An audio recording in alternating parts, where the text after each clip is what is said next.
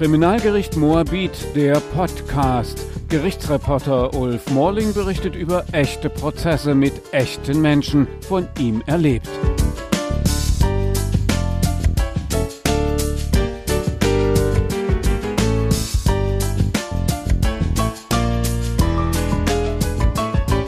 Erster Prozess zu Ende, Revision, zweiter Prozessauftakt geplatzt wegen möglicher Befangenheit des Vorsitzenden Richters. Dritter Prozess wieder lebenslang wegen gemeinschaftlichen Mordes. Aufgehoben im Juni 2020 vom Bundesgerichtshof das Urteil im Falle von Marvin. Hamdi ist rechtskräftig verurteilt worden zu einer lebenslangen Haftstrafe wegen Mordes. Er sitzt also endgültig. Jetzt wieder Marvin vor Gericht. Was mich interessiert, äh, der Prozess läuft schon viereinhalb Jahre und haben die beiden sich in irgendeiner Form bei Ihnen, bei Ihrem Bruder, bei Ihrer Familie gemeldet und irgendetwas, was man in die Richtung es tut uns furchtbar leid, wir haben den Fehler unseres Lebens gemacht, wir haben Ihren Vater zu Tode gebracht, ohne ein strafrechtliches Schuldanerkenntnis. Haben Sie irgendwie gemeldet, Mitleid, Mitgefühl bekundet und einfach nur gesagt, es tut uns furchtbar leid? Nein, absolut gar nichts ist rübergekommen. Ich habe anfänglich halt gehofft, zumindest wurde ich halt so erzogen, dass egal welche Scheiße du gebaut hast, du dem anderen Opfer gegenüber dann zeitnah dich zu entschuldigen hast. Punkt. Egal, wie schlimm, wie schmerzlich das sein mag, wie unangenehm. Ich habe mir irgendwo vielleicht insgeheim erhofft, erwartet, dass das auch hier so kommen wird, auch wenn es natürlich nichts daran ändern wird, unabhängig davon, ob ich halt so eine Tat, das Geschehen, das überhaupt entschuldigen könnte. Ob ich diese Entschuldigung annehmen könnte. Nein, kein SMS, keine Nachricht, kein nichts, nicht mal über einen Anwalt überbrachte Worte. Komplette Funkstille. Komplett Leere. Nichts. Im Prozess waren ja die Eltern anwesend von dem Hamdi, von dem rechtskräftig Verurteilten. Die standen eigentlich einen Zentimeter vor mir, hinter mir, neben mir. Also die haben mich gesehen, die haben mich wahrgenommen. Die haben ja gesehen, ich bin auf der Nebenklägerbank. Es geht ja um ihren Sohn. Weder seine Freundin, Partnerin, Mutter, Vater, Bruder, was auch immer die von der Familie war. Keiner hat nicht mal in meine Richtung geblickt, keiner hat ein Wort gesagt, nicht mal die Eltern. Aber dann sage ich mir doch, okay, wenn die Eltern nicht mal nichts gegen die Eltern selber. Aber wenn die Eltern nicht der Meinung sind, mal wenigstens ein Wort des Bedauerns zu sagen, was passiert ist. Es hätte doch genauso die treffen können. Wäre es halt eine andere Konstellation. Was wäre dann? Wäre die ganze Sippschaft bei mir vor der Tür? Kein einziges Wort nicht mal von den Eltern. Aber was soll ich dann von den Sohn erwarten, wenn die Eltern das nicht mal für richtig halten? Das ist ein Verhalten, was ich oft im Gericht erlebe, leider sehr ähnlich. Es ist sehr, sehr selten der Fall, dass ein Täter sich entschuldigt, ehrlichen Herzens entschuldigt, auch über seine Anwälte, um da nicht irgendwelche Fakten im Prozess vielleicht zu schaffen. Das passiert meistens nicht. Gerade deswegen wäre es wichtig, dass die Behörden, es gibt einen Opferanwalt, einen Opferbeauftragten in Berlin, es gibt ja Nebenklagevertreter, die sich auch spezialisiert haben darauf, Opfer von Straftaten oder die Angehörigen zu vertreten. Deswegen wäre es doch wichtig, dass man da auf sie zutritt als Opfer. Was haben Sie da als Opfer, als Angehöriger eines Todesopfers, eines Ermordeten erlebt im Verfahren? Wie ist der Staat, unsere Behörden, wie sind die mit Ihnen umgegangen, mit Ihrer Familie? Also aus persönlicher Wahrnehmung her muss ich sagen, es ist jetzt seit Zeitpunkt des Geschehens, seit der Tragödie hat keiner auf mich weder aktiv noch passiv zugekommen und hat, hat gesagt, so, okay, komm, das jetzt ist halt passiert. Ich nehme dich sozusagen bei der Hand und frag mich alles, was du willst, oder ich erzähle dir einfach, welche Möglichkeiten du hast, welche Rechte du hast, was du zu tun hast, an wen du dich zu wenden hast, in welchem Fall du was machen soll, wer sich um was kümmert. Bis auf diese anfängliche Anbietung des polizeilichen Psychologen, wo ich halt im Revier war, nichts. Und dann habe ich mir dann gesagt, warte mal, wie kann das aber sein? Ich meine, ich bin ein nichts anderes, nichts anderes. Ich kenne mich in dem ganzen System hier nicht aus. Ich muss Beerdigung, ich muss irgendwelche Papiere stellen, ich muss mich bezüglich der Wohnung kümmern, ich muss mich äh, Anwälte kümmern. Wer ist wofür zuständig? Ich muss Polizei, wer kommuniziert mit wem? Wie, welche Anwälte sind zuständig? An, an wen muss ich mich wenden? Also alle W-Fragen, die man sich so stellen kann. Ich war da einfach lost, komplett. Großes Fragezeichen, Dunkelheit und großes Fragezeichen über den Kopf, so einfach Ahnungslosigkeit, so, warte, was, wie, wo. Ich musste wirklich jetzt dritte, vierte, fünfte Leute fragen, Freunde, Familie, Rat einholen, an wen du dich Zeit zu wenden hast, in welchem Fall, wer ist wofür zuständig. Für die Bestattung, für die Beerdigung, äh, wo kannst du da halt nochmal den Leichnam von deinem Vater sehen? Wann ist die Beerdigung geplant? Äh, wer kommt dafür auf? Und also alle W-Fragen. Mein Vater wurde obduziert, ich hatte ein großes Problem damit. Also ich weiß, mir war bekannt, er ist, wenn er am Steuer sitzt, wo er weiß, er am Steuer sich setzen wird, trinkt er nicht. Sei es halt ein kleiner Schluck vom Wein. Aber er ist halt ein. Der, der Staatsanwalt war halt der Meinung, ihm halt obduzieren zu müssen, um halt sicher zu gehen. Ich hatte damit eigentlich ein Problem. Konnte ich halt rechtlich nicht verhindern. Okay. Mit gewissen Entscheidungen kann man leben. Aber ich habe halt gesagt, vor der Beerdigung, ich bestehe darauf, also wo sein Leichnam da halt noch im Krankenhaus war oder beim Bestattungsinstitut, ich habe gesehen, ich bestehe darauf halt nochmal ein letztes Mal, bevor er, beziehungsweise sein Körper halt äh, in die Erde gesenkt wird, ich bestehe darauf, ihn nochmal zu sehen. Die wichtigste primäre Frage war vielleicht für mich, hat er das Geschehen vielleicht noch auf irgendeine Art oder Weise mitbekommen oder mitbekommen können? Weil zwei Zeugen haben ja noch ausgesagt, die haben ihm noch röcheln hören. Also war mein, für mich die Frage, hat er das noch irgendwie für einen Bruchteil der Sekunde vielleicht noch mitbekommen? Und für mich war es halt wichtig, A, das halt nochmal im Prozess zu erfahren, von der Beweislage her, und B, natürlich ihm nochmal einerseits als Abschied, als letzter Abschied, und nochmal vielleicht in die Augen zu gucken, halt zu sehen. Der Leichnam wurde zwar bestmöglich präpariert, sprich kosmetisch halt aufgearbeitet. Aber ich glaube, er hat es halt nicht wirklich mitbekommen oder konnte es gar nicht mitbekommen. Was halt für mich erfreut in dem Sinne, als Erleichterung. Und bezüglich den beiden, ich hatte, ich hatte wirklich einfach mal, abgesehen vom Schmerz, eine extreme Wut und Verzweiflung und ich wusste nicht, was ich mit den beiden anfangen sollte. Am liebsten, wie gesagt, ich weiß nicht, die Köpfe einschlagen, so einfach gegen die Wand klatschen. Vom Gefühl her einfach nur bildlich gesprochen.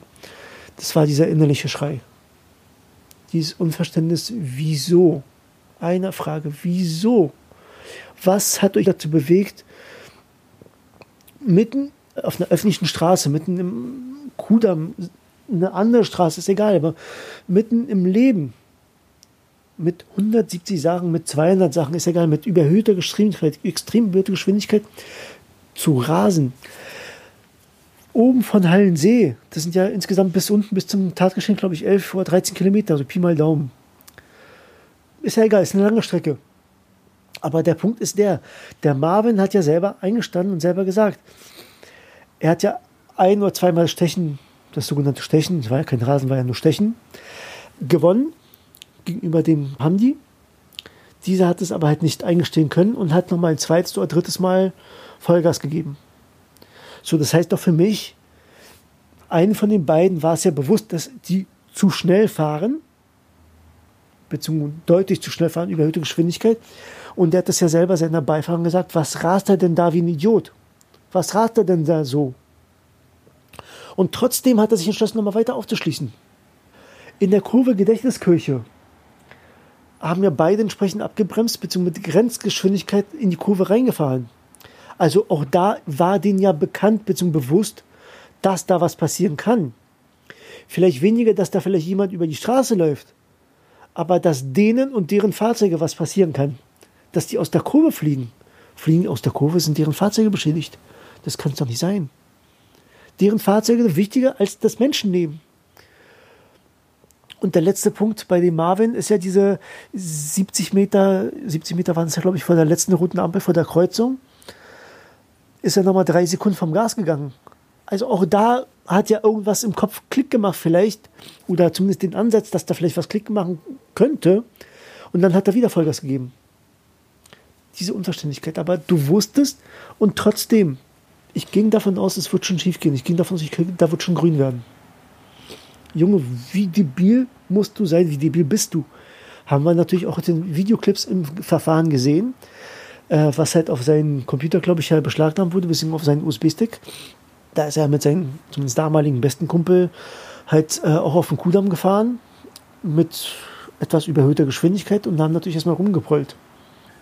Wer hilft Ihnen seit viereinhalb Jahren mit diesen Gedanken in Ihrem Kopf, mit Ihren Gefühlen umzugehen, Ihnen und Ihrer Familie? Wie werden Sie unterstützt von einem Staat, in dem vielleicht tagtäglich solche Rasereien geschehen, Menschen im Straßenverkehr zu Schaden kommen und Opfer übrig bleiben, in Anführungszeichen, und Angehörige übrig bleiben. Wer hilft Ihnen? Was haben Sie persönlich da erlebt? Wie wurde Ihnen geholfen? Also von offizieller Stelle vermag ich keine Hilfe zu erkennen oder gibt es bis heute nicht. Also es hat mich keiner gefragt, wie es mir geht, wie es mir persönlich geht, wie ich jetzt persönlich fühle von offizieller Stelle. Im Verfahren, Gerichtsverfahren geht es natürlich halt nur um die Täter, sprich halt natürlich um die Tat selber. Verständlich, aber gut, vielleicht argumentierte der Staat, äh, der Gesetzgeber, was auch immer, oder ging die davon aus, es gibt ja diese psychologische Betreuung. Sprich, wenn du als Opfer Probleme hast, nicht klarkommst, äh, was auch immer, gehst du halt zum Psychologen, Psychiater, Psychologen und redest mit ihm, dass er mit dir arbeitet. Dass dann dadurch halt diese Last für den Staat sozusagen entfällt. Dass die sich nicht weiter damit beschäftigen müssen. Gut, aber man muss immer aktiv auf die Psychologen, Psychiater zugehen, die nebenbei gesagt eine mindestens monatelange Wartefrist haben, auch bei akuten Fällen wie bei einem so fürchterlichen Unfall, bei einer Vergewaltigung, Missbrauch und so weiter. Es gibt immer große Fristen, jedenfalls in Berlin, bis etwas passieren kann.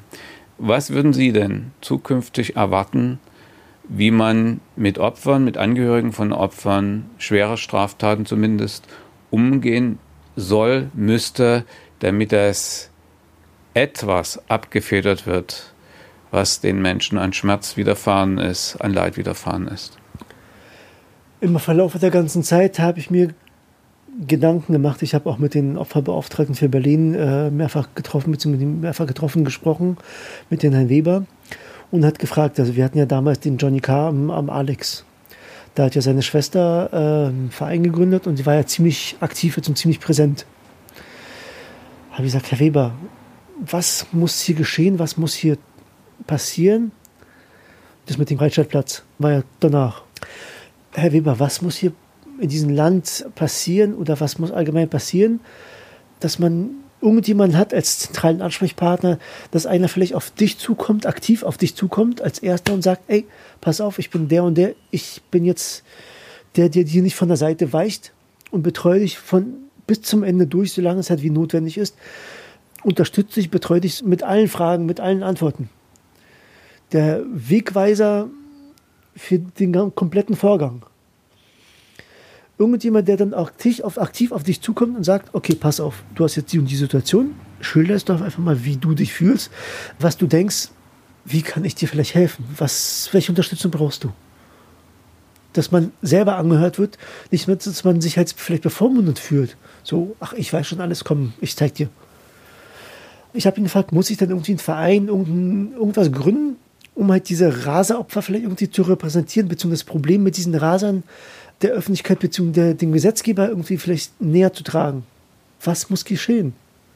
Wieso musste das heute passieren? Sprich das mit meinem Vater, wieso muss das medial wirklich so erörtert werden? Also freut mich natürlich, dass es medial so erörtert wurde, weil dadurch, dass ich mit den Medien spreche, ist für mich auch eine andere Art der Erleichterung, den Schmerz zu verarbeiten, weil ich kann den Schmerz nach außen schreien.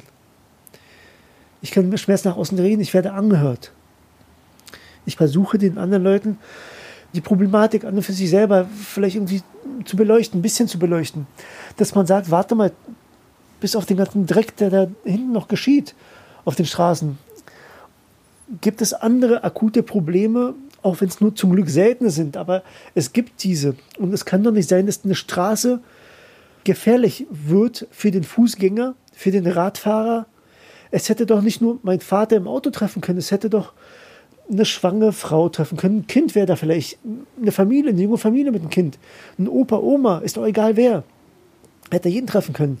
Und wir hatten ja die Zeugen, die am Wittenbergplatz standen, wo Teile wirklich vor einer Zeugen kurz, kurz vor der Nase rum, äh, rumgeflogen sind. Wo sie sagt, es sah aus wie auf dem Schlachtfeld. Und heute habe ich ein Video gesehen zum ersten Mal. Es sah noch schlimmer aus wie auf dem Schlachtfeld. Also selbst Hollywood produziert solche Streifen nicht. Und das kann es nicht sein. Also man muss, sagen Sie, was auch viele Opfervertreter sagen, man muss proaktiv Definitiv. auf die Opfer zutreten, man muss ihnen Angebote machen, ohne sie bevormunden zu wollen und man muss sie an die Hand nehmen, wenn sie das möchten, um sie zur entsprechenden Hilfeeinrichtung zu bringen, zum Beispiel. Also aus meiner Sicht definitiv, weil wir sehen halt vereinzelte Veranstaltungen, vereinzelte Versuche der Aufmerksamkeit auf das Geschehen zu richten von den jeweils Opfern, von den jeweils Betroffenen. Auch hier kürzlich halt von den Kudam, von dem, von dem Raser, der, wo die Mutter da immer noch im Koma liegt. Auch die Tochter hat versucht, halt auf eigene Regie, sag ich mal, wie ich das halt, glaube ich, mitbekommen habe, halt zu sagen, so, hallo Leute, schrei nach außen, wir sind hier so, wir sind eine von vielen. Und das Ganze müsste konzentrierter erfolgen und halt diese einfach Hilfestellung, dass man weiß, es gibt einen Ansprechpartner, den man jederzeit anrufen kann, der auch dich mal einfach mal aktiv anruft, hey, wie geht's dir? Wie fühlst du dich? Einfach mal ein bisschen reden, diese Freundschaft sozusagen aufzubauen, diese freundschaftliche Atmosphäre damit man sich als Opfer nicht alleine gelassen fühlt, nicht alleine gegen alle, sondern einfach mal sich aufgefangen fühlt. Diese Abfederung, dieses einfach Wissen, ich bin nicht alleine, hinter mir stehen auch andere Opfer mit demselben Problem, mit den ähnlichen Problemen. Und ich weiß, ich werde unterstützt. Ich bekomme Hilfe. Und wenn ich irgendeine Frage habe, kann ich jederzeit anrufen, fragen. Wenn er keine Antwort weiß, dann organisiert er, dann, dann macht er sich schlau. Dann bringt er die Antwort in Erfahrung und sagt mir, okay, du hast eine Frage gehabt, ich habe jetzt die Antwort. Das ist das, was halt hier fehlt. Also diese Hilfestellung, dieses proaktiv auf die Opfer auf die schwer, von schweren Taten zugehen und sagen, komm, du bist jetzt nicht alleine, ich helfe dir. Wir sind gemeinsam. Nachdem was und wie Sie es erlebt haben, der Umgang mit Ihnen und Ihrer Familie. Auch hier im Prozess, in den Prozessen. Würden Sie sagen, es hat sich für Sie gelohnt im Sinne von, es hat zur Bewältigung beigetragen äh, des Todes Ihres Vaters und es ist richtig, dass Sie das gemacht haben, auch wenn wir das Urteil im vierten Prozessanlauf noch nicht kennen? Aus meiner Sicht definitiv, weil also ich habe durch die Tragödie, durch die Aufmerksamkeit, die nach der Tragödie auf diese Problematik aufkam, hat sich der Gesetzgeber endlich mal entschlossen bzw. dazu bewegt, das Gesetz entsprechend anzupassen.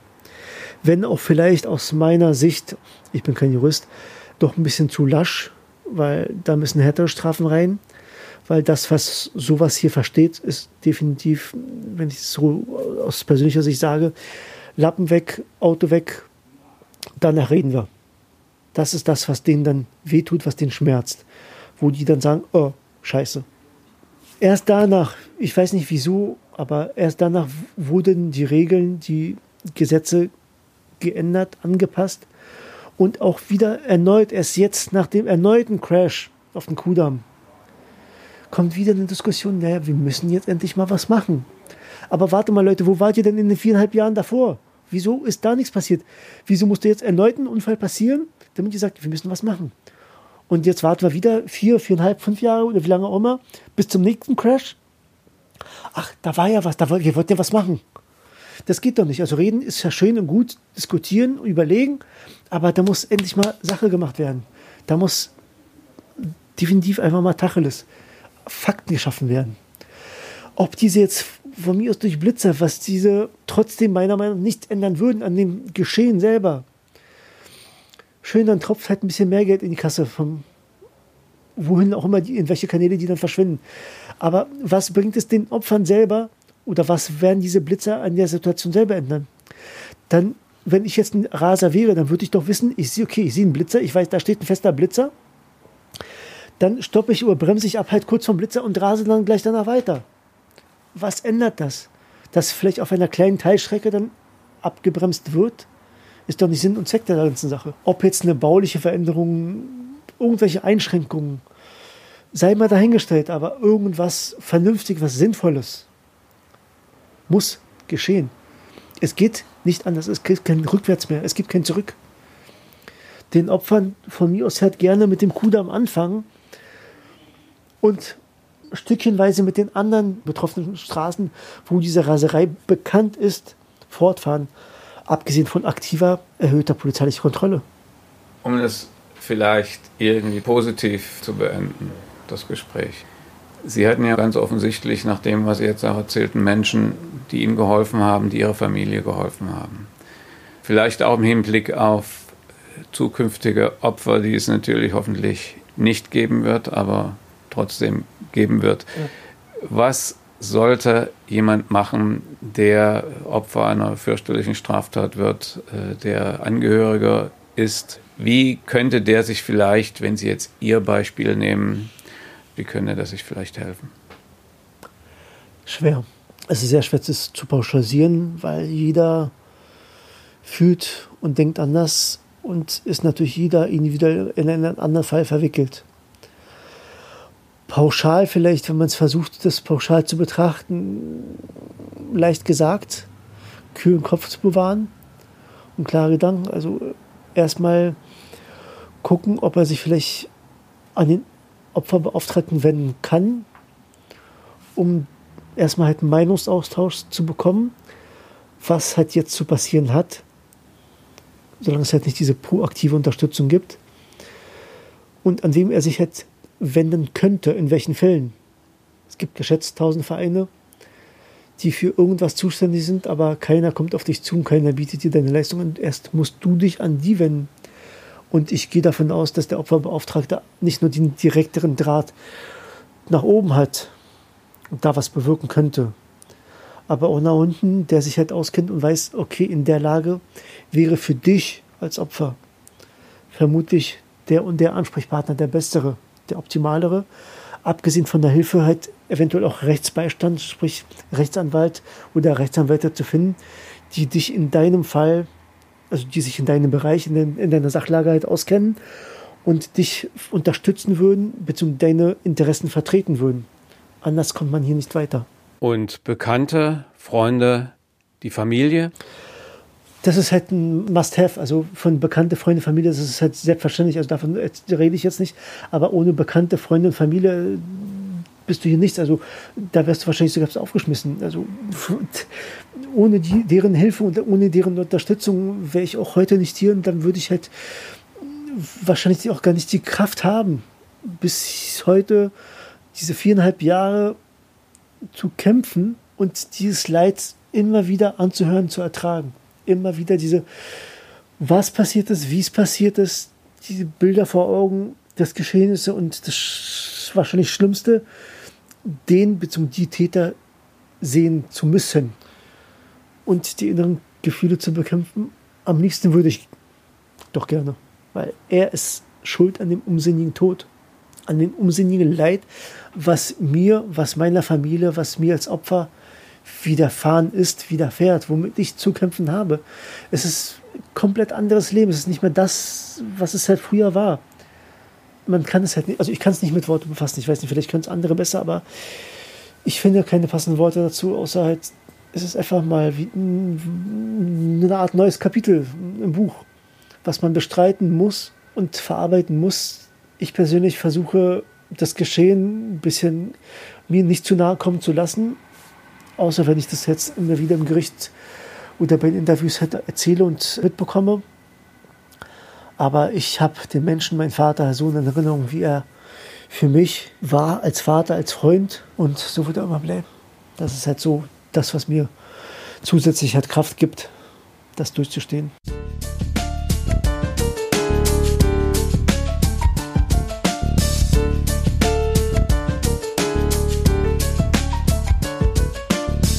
Kriminalgericht Moabit, der Podcast. Gerichtsreporter Ulf Morling berichtet über echte Prozesse mit echten Menschen, von ihm erlebt.